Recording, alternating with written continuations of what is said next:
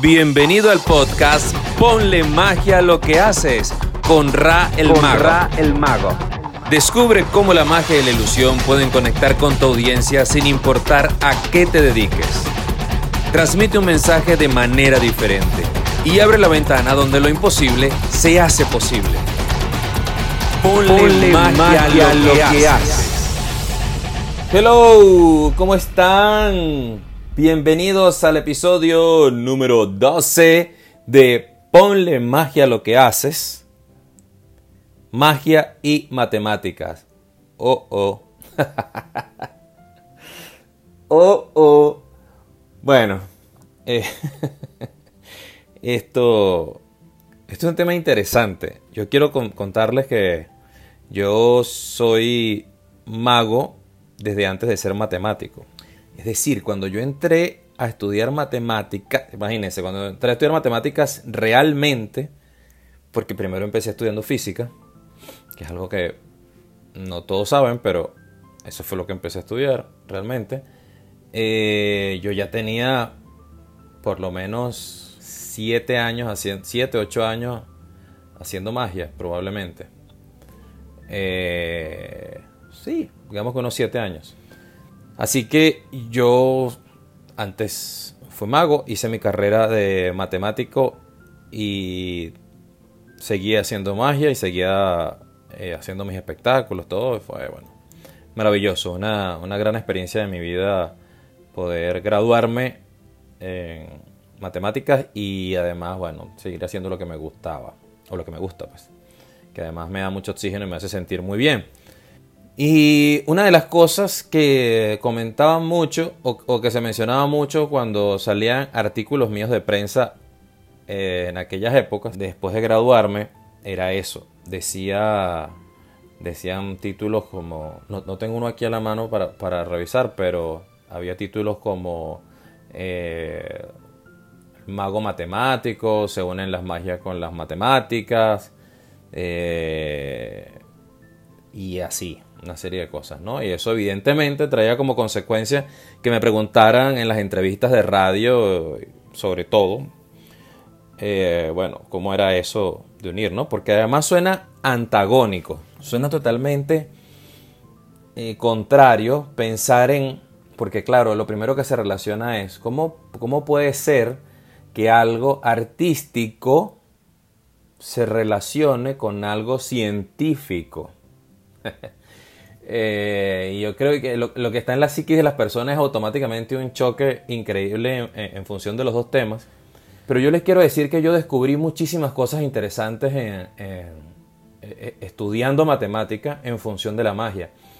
Eh, yo tuve la dicha y, y, digamos la gracia, la maravilla de poder estudiar eh, matemáticas en una muy buena universidad, que es la Universidad Simón Bolívar, y con profesores grandiosos, pero bueno, también eso me exigió que tenía que estudiar muchísimo y descubrí cosas. Eh, y hay, hay una anécdota que me gusta mucho decir, que les voy a decir en primer lugar, para, para desarrollar lo que, lo, lo que es la magia y la matemática, que pasó lo siguiente, hay un, hay un truco que se llama de distintas maneras, eh, pero es un truco básico que viene en las cajas de magia, es decir, es un truco para iniciarte, porque es muy fácil para hacer. Ese truco eh, son seis tarjetas, seis tarjetas con números, distintos números, más o menos del 1 al 63, eh, que, bueno, hay otras que varían y tienen otros números, pero bueno, va más o menos así. El punto es que te- tú le das al espectador elegir un número que esté en las tarjetas y que te entregue las tarjetas donde aparece ese número sin decirte cuál es. Y tú luego adivinas cuál es el número. Simplemente observando las tarjetas, ¿no? Y estamos hablando de que son un montón de números. Bueno, yo vi ese truco estando, años después de haber entrado en la, eh, eh, años de- después de haber entrado en el mundo de la magia y estando en la, en la carrera matemática, en un libro de análisis numérico, vi de dónde venía ese truco. Y la matemática que hay detrás de eso es realmente una matemática dura. Sí, no es una matemática de John Nash, quizás, no es de John Nash, no es, no es, el, no, es la teoría de juego, pero eh, es una matemática que no es obvia, porque son cosas que muchas veces no usamos, que son números en base 2, y todo eso tiene un desarrollo en función de eso. Pero, digamos, descubrí que un truco muy sencillo, presentado muy sencillo, para el, que lo aprende a ejecutar, y bueno, y para la gente, que bueno, impresiona mucho porque logras adivinar el número, tiene una matemática muy interesante detrás. Y eso pues me hizo ver que las matemáticas no es simplemente una ciencia dura a la que muchos le temen o la que muchos consideran, incluso como me han repetido tantas veces. ¿Y eso para qué sirve? Eh, bueno, este, eh, como, como les decía, no tiene que ver con, con, tanto con la ciencia dura, sino que la matemática logra desarrollar ciertas cosas que permiten que eh, profesiones o, materias como la magia, que también digamos materia, profesiones, formas de vivir, de llevar las cosas, también puedan tener la matemática con ellas. Asimismo, hay un libro de, un matemático eh, de los Estados Unidos que desarrolló toda una teoría sobre cuántas veces, desarrolló una teoría, un teorema que demostró con matemática dura, demostraciones, pruebas, tal cual, como una matemática complicada, así, de cuántas veces había que mezclar un paquete de cartas para que se reordenara.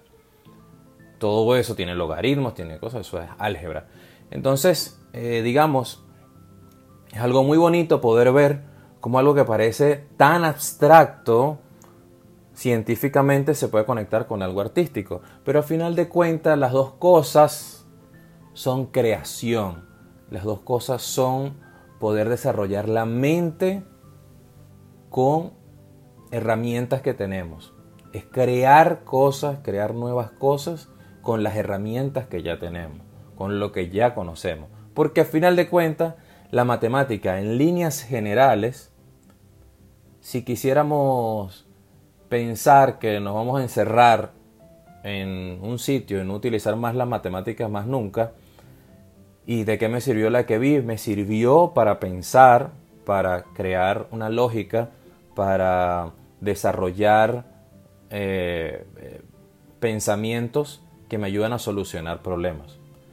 No por casualidad los matemáticos están muchas veces en cargos donde necesitan este tipo de características. Y la magia también. Tengo una serie de herramientas, tengo una serie de, conocimientos a mi alrededor y puedo crear y hacer cosas diferentes. Puedo desarrollar, puedo pensar, puedo, puedo utilizar eso que sé para algo nuevo para crear ilusión en las personas, para crear esa conexión con lo imposible y esa conexión con que lo que creemos que podemos hacer se hace realidad cuando nos apartamos de aquellas cosas eh, que como adultos hemos convertido en nuestro día a día y nos limita tanto. Así que la magia y las matemáticas, que parecen tan distintas, pues tienen muchas veces mucho que ver. Así como Einstein hizo filosofía, fue un científico que aportó muchísimo dentro de la ciencia, abro comillas y cierro comillas, eh, dura.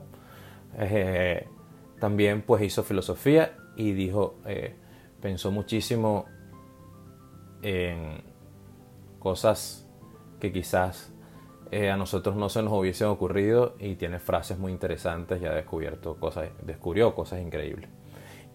Así que eso es lo que yo considero que tiene que ver la magia con la matemática desde mi propia experiencia, desde mi vivencia y desde eh, lo que he podido analizar con el tiempo en función de eso.